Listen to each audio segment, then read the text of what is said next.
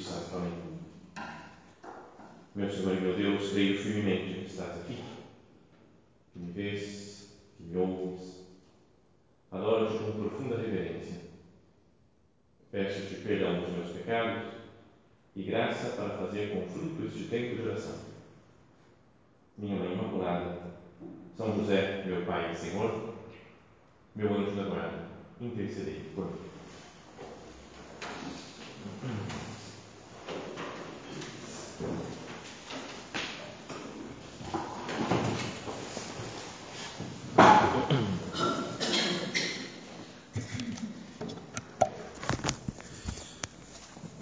Hoje se comemora no Brasil o Dia do Trabalho, né? no Brasil e no mundo, né? em muitos lugares do mundo dia 1 de maio, dedicado né, aos trabalhadores, e é também na igreja a festa de São José Operário, porque São José também foi um trabalhador, não é uma pessoa que trabalhou com as suas mãos e, portanto, é recordado hoje a missa né, para, em honra de São José.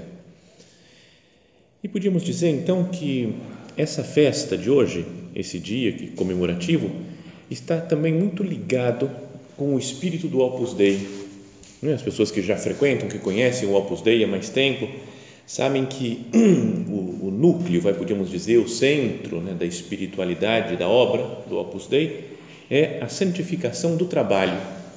É precisamente através das coisas normais do nosso dia a dia, procurando fazer bem, realizar bem os nossos trabalhos, nós, por um lado, nos santificamos vamos ganhando virtudes, vamos crescendo em proximidade com Deus, em intimidade com Ele.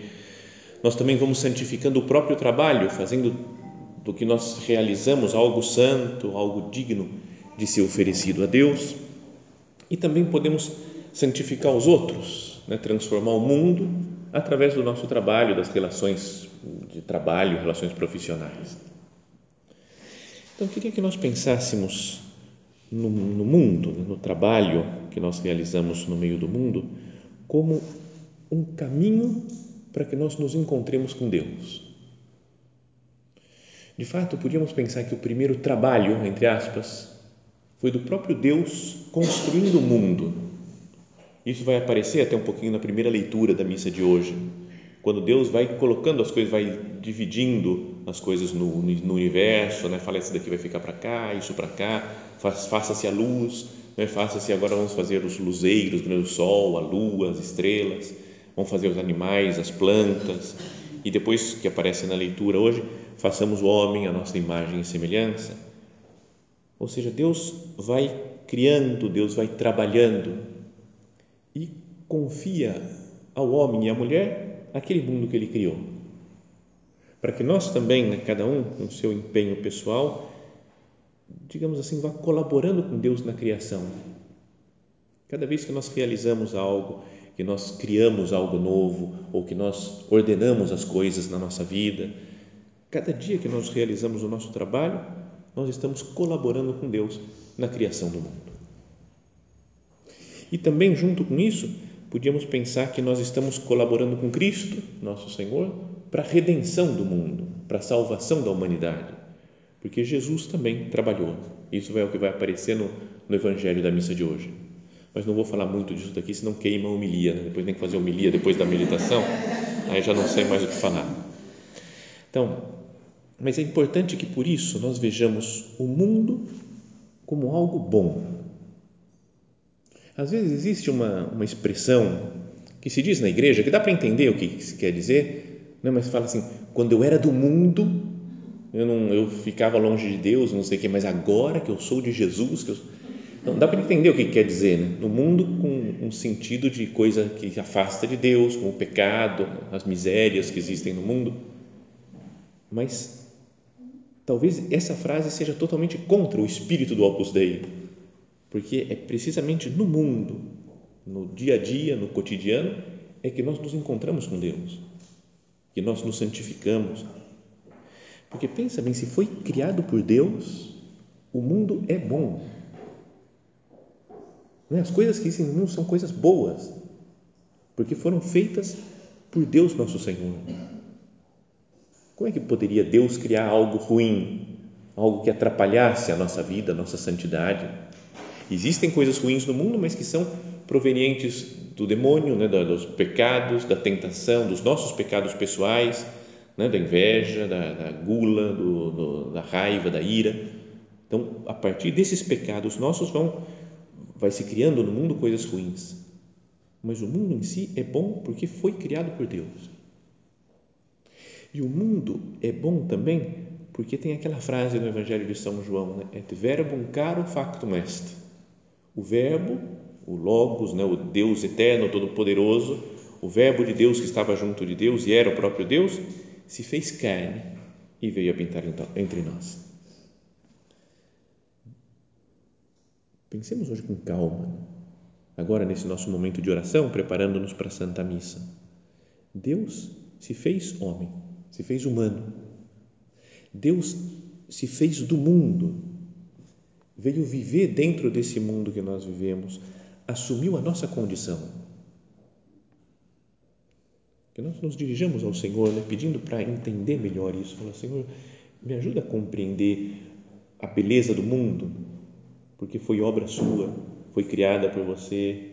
Meu Deus, e depois você se fez carne, veio habitar nesse mundo também junto de nós, para nos ensinar que é através do mundo, das coisas do mundo, que nós chegamos a Deus Todo-Poderoso.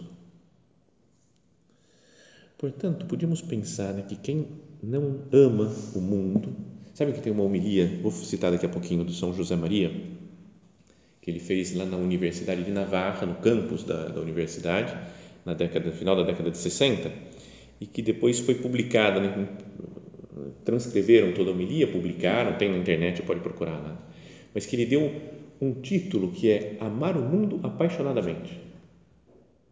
A gente deve por isso daqui, porque ele foi criado por Deus, então saiu das mãos de Deus e é coisa boa, porque foi nesse mundo que Deus se fez carne e veio habitar entre nós, então eu devo amar apaixonadamente o mundo. Portanto, quem não ama o mundo, quem não cuida do mundo, será que no fundo não está como que desprezando um pouco a criação de Deus? Não está desprezando a redenção, né? o fato de Deus se fazer homem e vir morar nesse mundo? Nessa homilia, dizia São José Maria, falava assim: reparem por um momento em como está emoldurada a nossa Eucaristia, a nossa ação de graças. Ele estava lá no, no campus, assim, no jardim, né, do, no pátio todo da, da universidade. E fala: encontramos-nos num templo singular. Poderia dizer-se que a nave é o campus universitário, sabe, a nave da igreja, a parte principal da igreja, o seu campus universitário. O retábulo, essa, o quadro que fica aqui atrás do sacrário, o retábulo é a biblioteca da universidade que estava atrás de onde ele estava celebrando a missa. Além, as máquinas que levantam novos edifícios e por cima o céu de Navarra. Será que esta enumeração não está confirmando de uma forma plástica e inesquecível que a vida corrente é o verdadeiro lugar da existência cristã? Então, isso daqui acho que é importante explicar um pouco, é que existiam alguns ramos da teologia na época que de São José Maria que ele fala isso, que as pessoas ficavam falando onde que é o, lugar onde a gente deve viver especialmente o nosso cristianismo. E podia ter muita gente que fala, não, é dentro de um convento, ou dentro da nossa casa, ou na família, cada um tinha a sua teoria, onde que era o lugar por excelência, dentro da igreja, na missa de cada dia. Mas ele fala assim que o verdadeiro lugar da existência cristã é onde se desenvolve a vida normal do dia a dia. Falando como se esse, essa universidade fosse um templo, que aqui nós estamos rezando para Deus. E qualquer lugar né, que a gente estiver, na nossa casa, no nosso trabalho profissional, é sempre um lugar de encontro com Deus, um lugar para prestar culto a Ele. Será que esta enumeração não está confirmando de uma forma plástica e inesquecível que é a vida corrente o verdadeiro lugar da existência cristã? Meus filhos, aí onde estão os nossos irmãos, os homens, aí onde estão as nossas aspirações, o nosso trabalho, os nossos amores, aí está o lugar do nosso encontro cotidiano com Cristo. Em meio das coisas mais materiais da terra, é que nós devemos santificar-nos, servindo a Deus e a todos os homens. Então, queria que nós olhássemos, né, lançássemos um olhar para o mundo, para as circunstâncias concretas de cada uma das pessoas que está aqui e não pensássemos que esse mundo está me atrapalhando para me encontrar com Cristo. Deveria ser o lugar do nosso encontro com o Senhor. E, portanto, eu amo quando a gente tem um lugar que encontra a pessoa amada. Não imagina, sei lá, vocês quando estavam namorando, encontrou o namorado naquele lugar e aí começaram a namorar, assim, uma coisa, sabe, de, nossa, de, cinema, né, de filme, que você fala, nossa, que maravilha esse momento. Então a gente lembra daquele lugar e fala, nossa, esse lugar foi palco dos nossos amores, da nossa emoção, do coração. Não é? Fica um lugar marcado, né, por uma relação de amor, de sentimento, de afeto. Assim a gente devia olhar para o mundo falar: meu Deus, é aqui, nesse mundo, em qualquer circunstância da minha vida, que eu te encontro, que eu vivo uma relação de amor com Deus. Há algo de divino, falava também São José Maria, escondido nas situações mais comuns. No dia a dia tem algo divino que eu posso me encontrar com Deus, nosso Senhor. Portanto, nós temos que cuidar do mundo em que nós vivemos. Deve ser protegido, deve ser cuidado, porque é criatura de Deus, foi criado por Deus, e é o lugar em que nós nos santificamos. Por isso é preciso, como fala São José Maria, amar o mundo apaixonadamente. Mas agora, queria que a gente pensasse que não é um amor ao mundo pelo mundo em si mesmo, mas por ser o lugar de encontro com Deus. Né? O objeto do nosso amor, quem a gente ama mesmo é Deus. E o mundo é o lugar onde nós nos encontramos, então por isso eu tenho um carinho, tenho um afeto pelo mundo. Não é o mundo em si, mas é o mundo como presente de Deus. Não podia ver assim o mundo, como um presente que Deus me dá Agora, se eu fico nas coisas do mundo, nas coisas que me dão prazer, que me dão alegria da terra, e me esqueço de quem me deu esse presente, então tem alguma coisa de estranho, algo de errado. Se eu vivo no mundo, só pelo mundo mesmo, colocando meu coração aqui, nas coisas que são da terra, e me esquecendo de Deus. É mais ou menos, voltando àquela comparação com uma pessoa amada. Imagina um namorado de vocês, quando começou a namorar, e deu um anel. Né? Você fala, nossa, um anel do meu namorado. Só que daí a gente esquece do namorado e fica olhando para o anel. E ele vem falar, não, nem quer saber do anel. Estou preso naquele anel, naquele, numa coisa material. Como se qualquer pessoa dessa. É diferente, né? Quando uma pessoa desconhecida me dá um presente. Ou quando uma pessoa que eu amo me dá um presente. O presente me faz lembrar da pessoa amada. Me faz estar mais unido a ela. Então, o mundo é como um presente mas que tem que me fazer lembrar de Deus, não me esquecer de Deus. O mundo deve me levar a Deus, porque se eu me esqueço dele, me esqueço de nosso Senhor por estar nas coisas do mundo, será que eu não estou cometendo uma traição? Se por amor ao mundo eu brigo com os outros, me afasto das outras pessoas que são filhos de Deus, será que eu não errei o caminho? Parece, eu não entendo muito desses negócios, não, mas parece que o tema que vocês vão falar aí hoje, nesse dia, nessa manhã de convívio, é sustentabilidade. Eu nem sei falar direito a palavra, assim, porque para mim até é difícil. Então eu fui procurar, falei, vamos ver o que significa esse negócio no dicionário. E aí um dos dicionários lá que tem na internet também falava conceito que, relacionando aspectos econômicos, sociais, culturais e ambientais, busca suprir as necessidades do presente sem afetar as gerações futuras. Essa daqui era a definição. Então, pensando nessa ideia né, de cuidar do mundo, porque é um presente de Deus, que é o lugar da nossa santificação, queria que nós pensássemos nessa definição. Como então é uma meditação e algo espiritual, não vou falar de aspectos econômicos, sociais, culturais, ambientais, que vocês podem falar depois. Mas essa, esse negócio de busca suprir as necessidades do presente. Então, no presente eu tenho que cuidar da nossa santificação cuidar do mundo agora para elevar esse mundo para Deus, sem afetar as futuras gerações. E depois diz ainda que a qualidade ou propriedade do que é sustentável, do que é necessário à conservação da vida. Então, eu queria que a gente pensasse, né? o que eu devo conservar espiritualmente para as gerações futuras? será que eu não devo é, guardar a fé, por exemplo? Podíamos falar de sustentabilidade da fé. Porque se eu me perco agora e perco a fé, diminuo a minha fé, minha caridade, minha esperança, será que eu não vou transmitindo aos filhos, aos netos, aos bisnetos, uma fé aguada que vai se perdendo, que daqui a algumas gerações futuras se perdeu a noção de Deus, as pessoas ficam ligadas só no mundo, sem lembrar que o mundo é algo de Deus. Então, sustentabilidade da fé, guardar a fé para transmitir aos outros. Acho que já contei outras vezes aqui, mas quando morava lá em Roma, um pouco antes de me ordenar, é, tinha um padre que era o, o regente do coral, né? tinha uma casa enorme, quase 200 pessoas que nós morávamos, tinha um coral para as missas lá, e ele era o regente do coral, um homem muito legal, muito divertido, mas era um espanhol bruto, sabe? Bruto, assim, ele dava a resposta tudo atravessada, né? mas era, mas era super legal, super divertido. E o que ele sempre dizia era, você perguntava alguma coisa para ele, você vai fazer isso daqui? Ele falou, não, minha avó que vai fazer.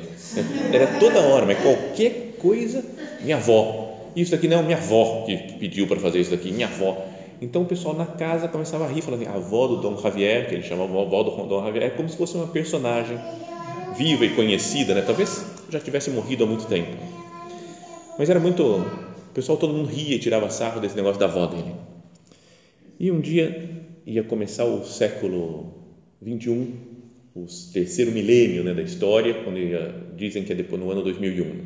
Então era dia 31 de dezembro do ano 2000, quase meia-noite já, todo mundo no jantar, ceia, tudo junto, ele pegou uma taça lá de champanhe e falou: Eu vou fazer um brinde no meio de um monte de gente, né, E eu queria fazer um brinde em duas partes a primeira dedicada a todos aqueles que nos transmitiram a fé, desde Cristo, os apóstolos, os mártires que foram dando sua vida e os que ensinaram a fé ao longo dos séculos. Foi super bonita a coisa assim.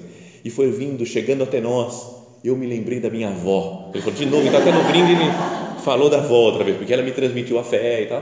E ele falou: e a segunda parte do brinde é as gerações futuras, para quem nós vamos transmitir se nós somos fiéis à fé.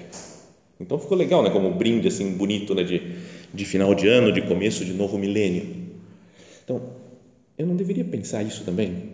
Falar assim, a fé chegou até mim, trazida por todos os nossos antepassados, desde Cristo, né? Os apóstolos, os mártires, nossos parentes, foi vindo até mim e falou: e agora, Jesus, eu tenho que cuidar da sustentabilidade da fé. Não posso desperdiçar essa fé. Tenho que levar, se eu amo o mundo, eu quero ensinar para as outras pessoas que no mundo se pode encontrar Deus, se deve encontrar Deus. Sustentabilidade da caridade, podíamos dizer, né? é o que deve permanecer.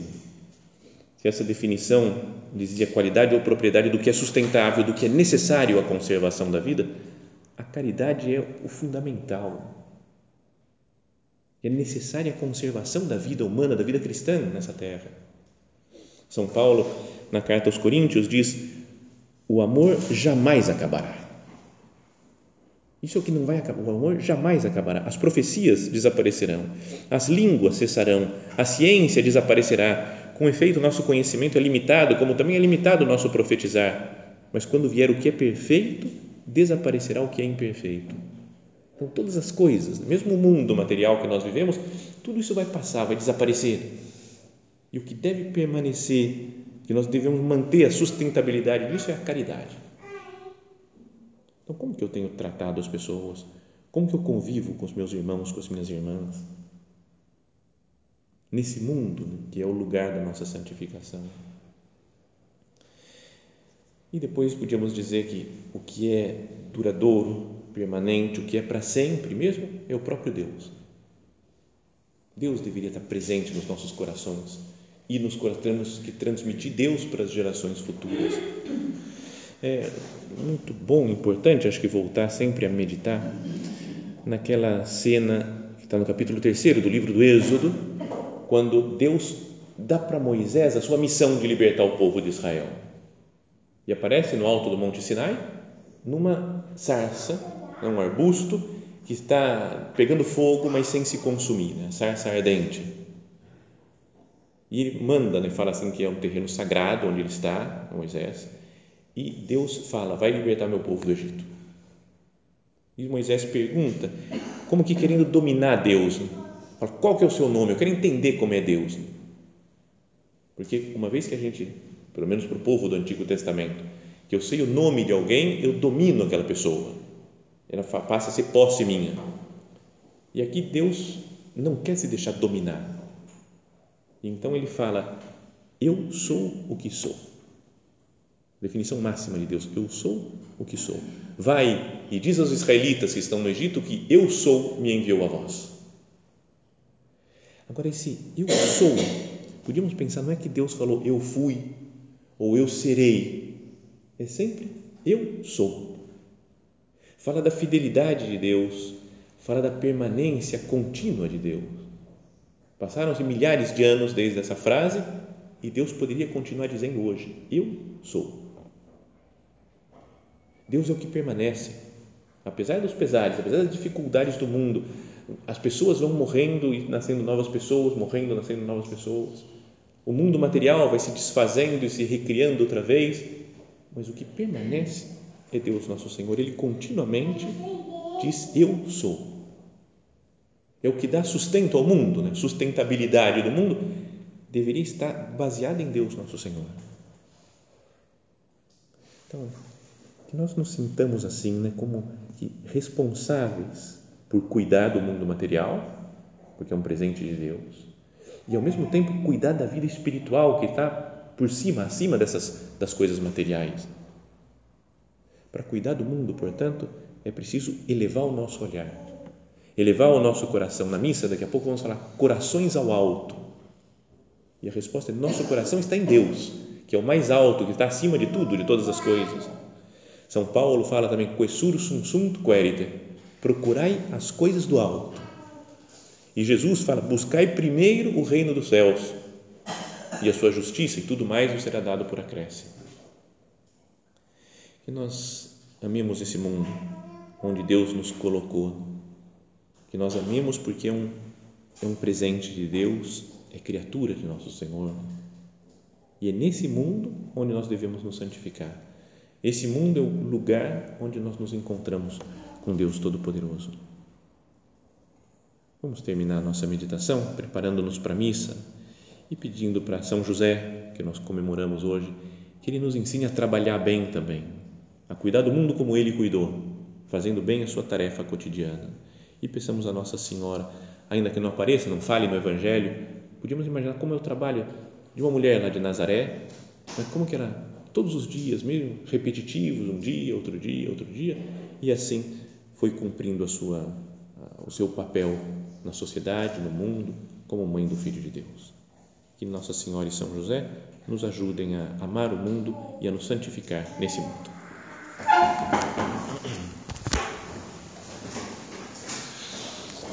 Dou-te graças, meu Deus, pelos bons propósitos, afetos e inspirações que me comunicaste nesta meditação Peço-te ajuda para os pôr em prática.